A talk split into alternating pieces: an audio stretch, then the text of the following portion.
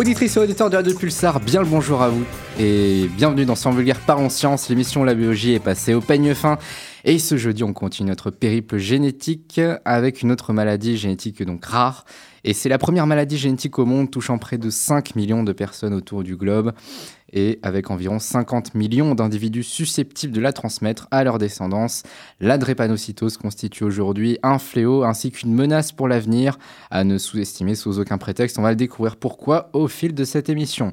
L'équipe, comme chaque jeudi, vous en avez l'habitude. Commençons par notre euh, envoyé spécial. Elle connaît la ville comme sa poche. C'est Charlène. Salut à toi, Coucou tout le monde. Comment ça va? Ça va et toi? Bah, Ça va très bien. Euh, Micro-trottoir comme d'habitude et des diagnostics également de la maladie, c'est ça? C'est ça, et aussi des traitements. Et aussi les traitements. Oui, bon. Toujours. Mais bon, j'avais à moitié juste. Euh, son dernier quiz euh, date d'il y a euh, 300 ans, mais elle nous compte toujours le meilleur. Salut Léa. Salut à tous. Ça va oui, oui, oui, très bien. Je suppose qu'il n'y a pas de quiz. cette Euh, fois. non, euh, pas non plus encore, Ah, non. C'est dur. Euh, mon cœur saigne. Euh, notre oratrice de renom, euh, Madame Pepperboard pour les intimes. Salut Kétia.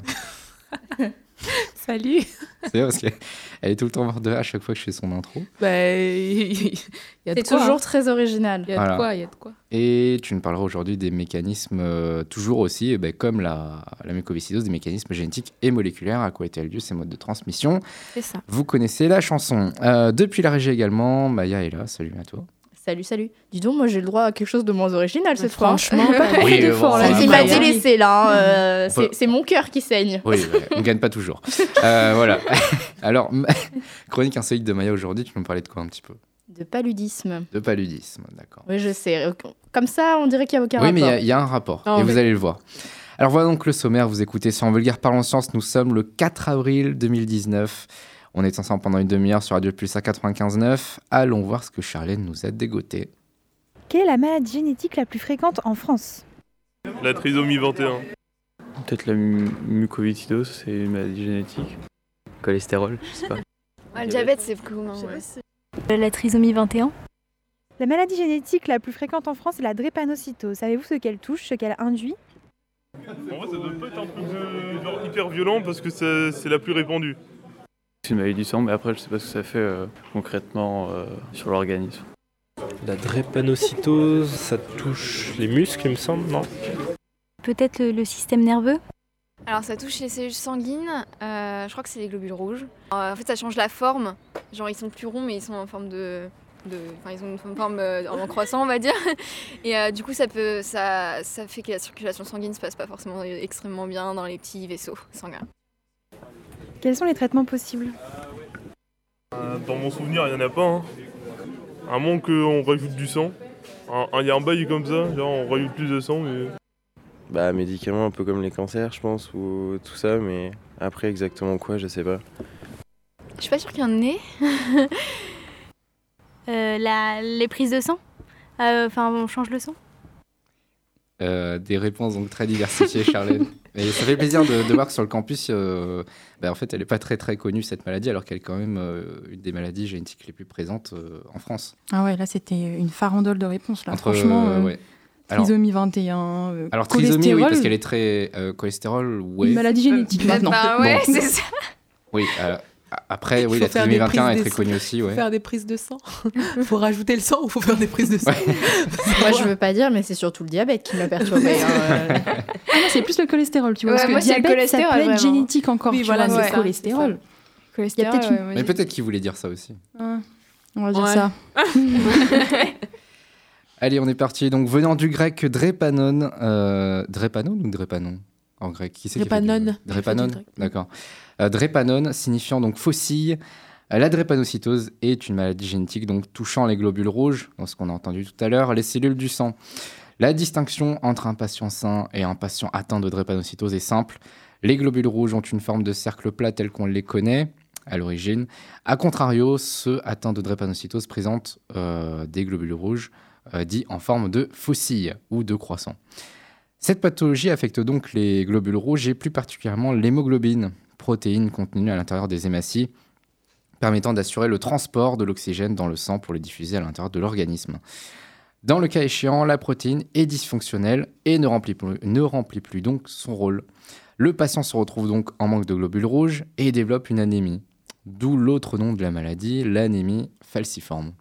Fatigue accrue, sensation de faiblesse, vertige, le patient présente euh, ensuite des difficultés à respirer et peut développer une tachycardie. Mais en plus de cela, l'anémie peut s'aggraver dans certains cas et peut toucher la rate ou encore les os, résultant d'une anomalie euh, oxygénique au niveau des tissus. Encore une fois, ces signes sont très variables, un peu comme la mucoviscidose d'une personne à l'autre. Alors je vous le disais, donc euh, première maladie génétique mondiale, euh, important à retenir, qui sévit principalement en Afrique subsaharienne où plus de 300 000 enfants seraient atteints par la maladie actuellement, dont environ 2% de nouveau-nés dans, chaque, dans certains pays de la région. Un chiffre qui, on peut le dire, commence à faire froid dans le dos quand on pense à l'explosion démographique que connaît et que connaîtra dans le futur l'Afrique, qui d'ici 2050 serait en passe de franchir le milliard d'individus. Les autres foyers principaux de la maladie se situent en Amérique centrale, dans les Antilles notamment, ainsi qu'au Moyen-Orient. La France, notre bonne France, quant à elle, euh, malheureusement n'est pas épargnée, et bien au contraire, elle fait partie des maladies génétiques les plus fréquentes de notre pays, euh, pays entre 15 et 20 000 malades recensés environ, euh, et environ donc 400 nouveau-nés sont chaque année diagnostiqués porteurs de la maladie. Alors vous l'aurez compris, c'est une véritable course contre la montre hein, qui s'organise contre cette maladie qui à l'avenir continuera sans aucun doute à prendre de l'ampleur au niveau des populations à risque. Euh, dans les pays du tiers-monde notamment. C'est en tout cas le message d'alerte lancé par les autorités sanitaires locales, les ONG ainsi que les fondations publiques et privées, puisqu'en effet, euh, il serait bon de se remettre en question sur la manière dont est gérée médiatiquement cette pathologie, bien trop peu aux yeux de la communauté sanitaire, scientifique et internationale. Voilà. je me tourne vers Léa qui va nous parler un petit peu, euh, nous remonter un petit peu l'échelle de cette euh, maladie, de la découverte et peut-être euh, des scientifiques associés à cette pathologie. Allez, c'est l'heure de votre rubrique préférée de la semaine, celle qui vous fait gagner en culture générale tout en retraçant notre histoire.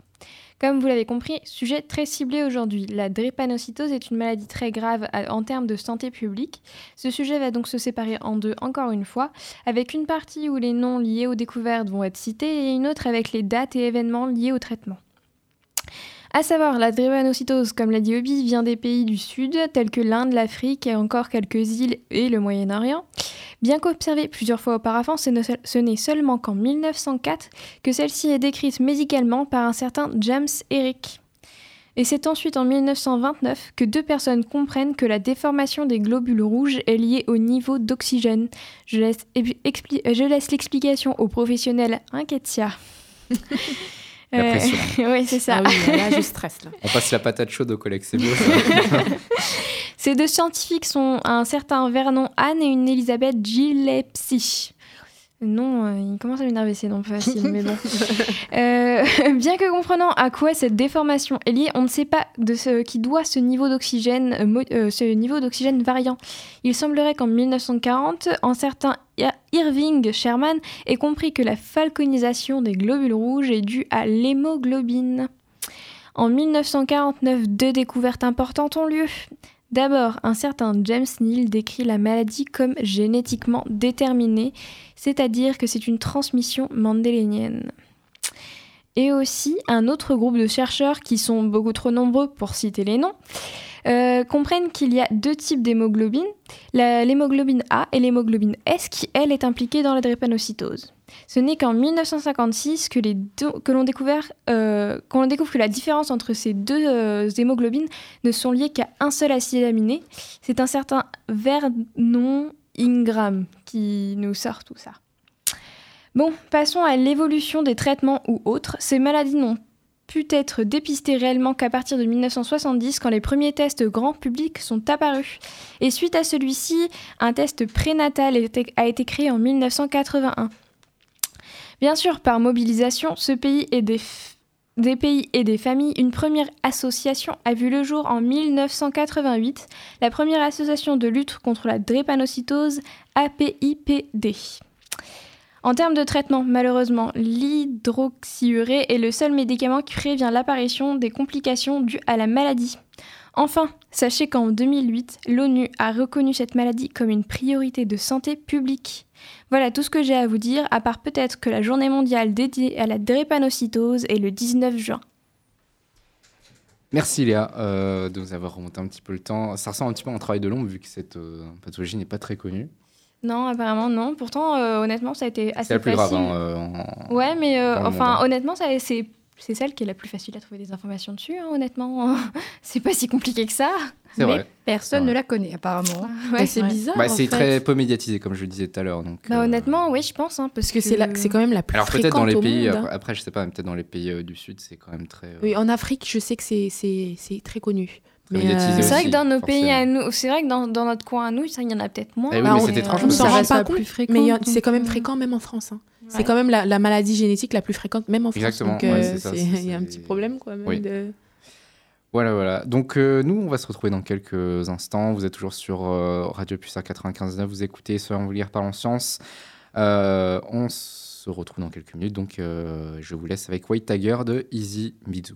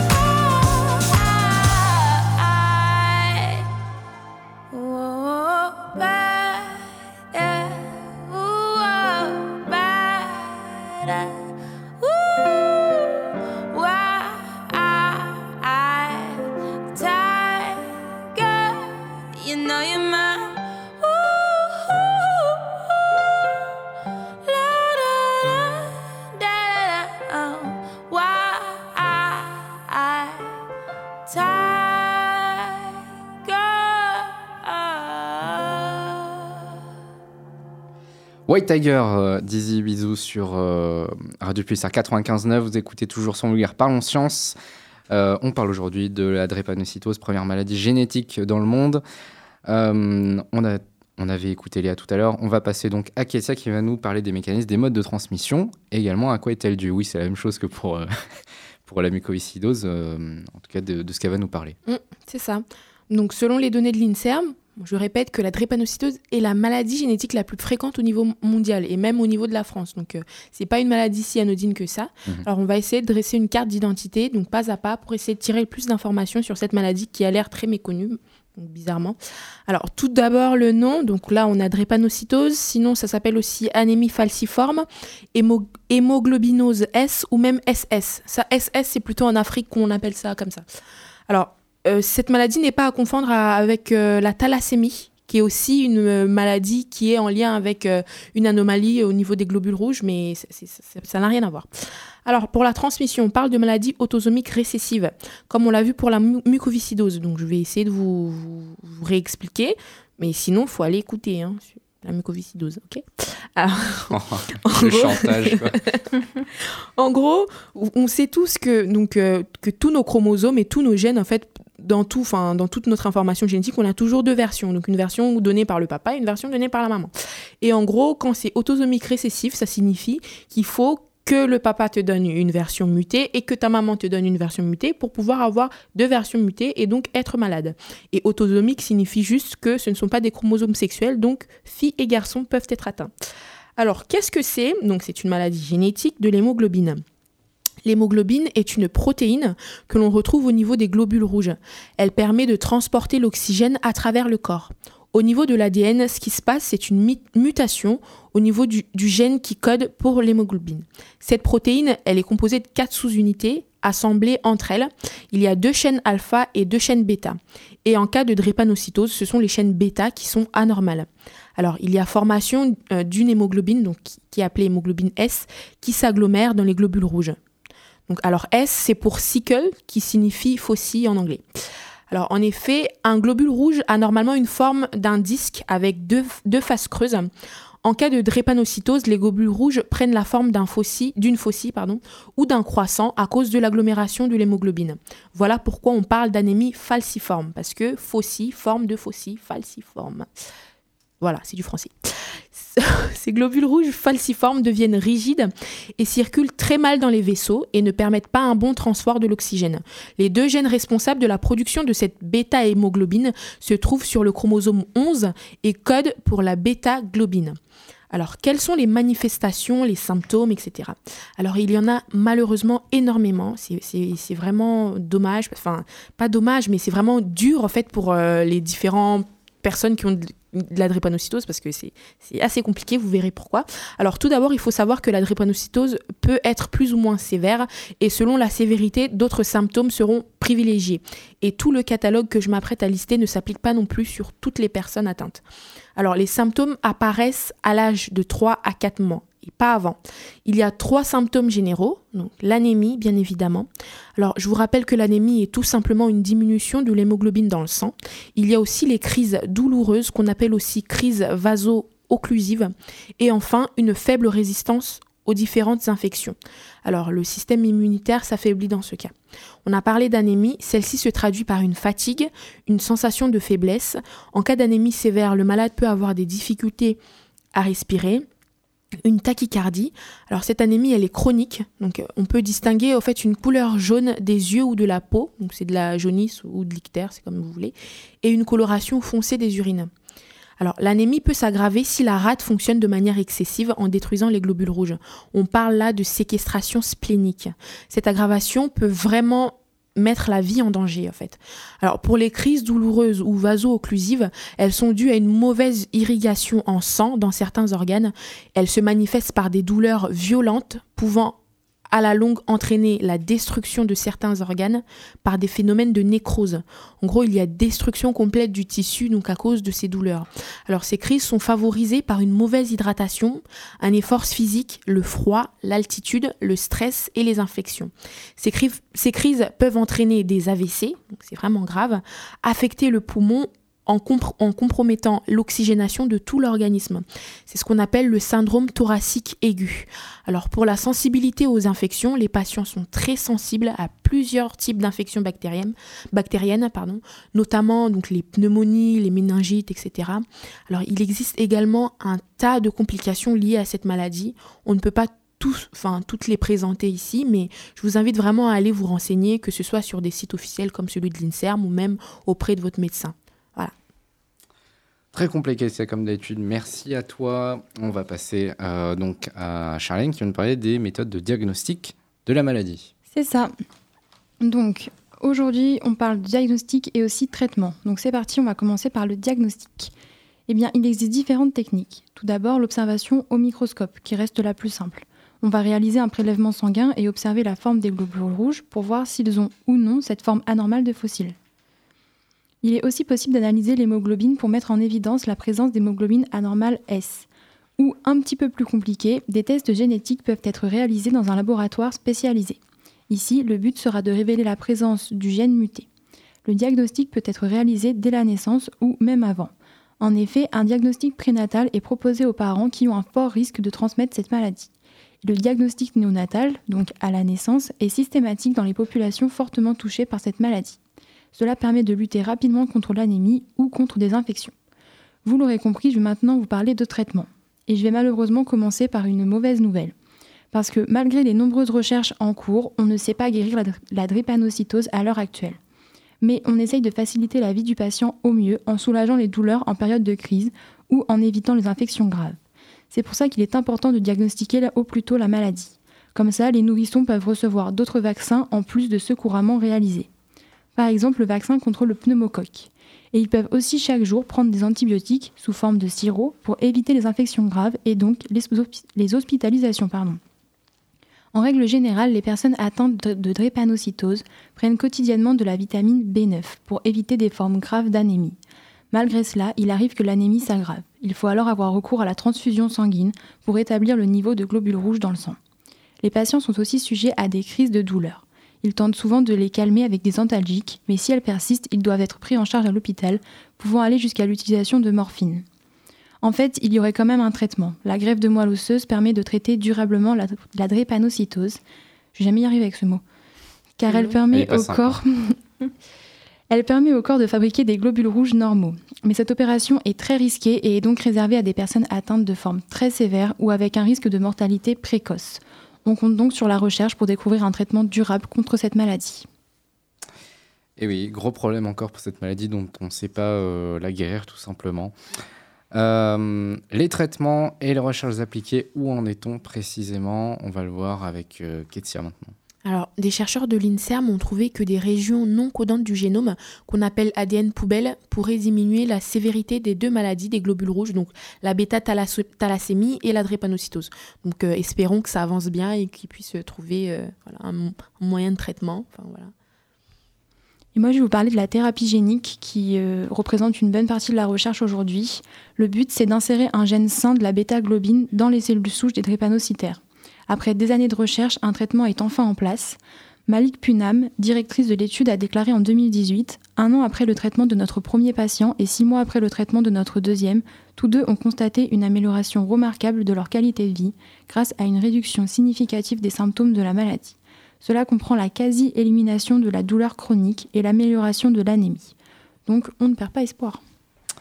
Tout à fait, il faut garder euh, le moral et en tout cas la recherche appliquée fait tout ce qu'elle peut euh, pour trouver euh, à l'avenir un moyen de guérison contre cette maladie.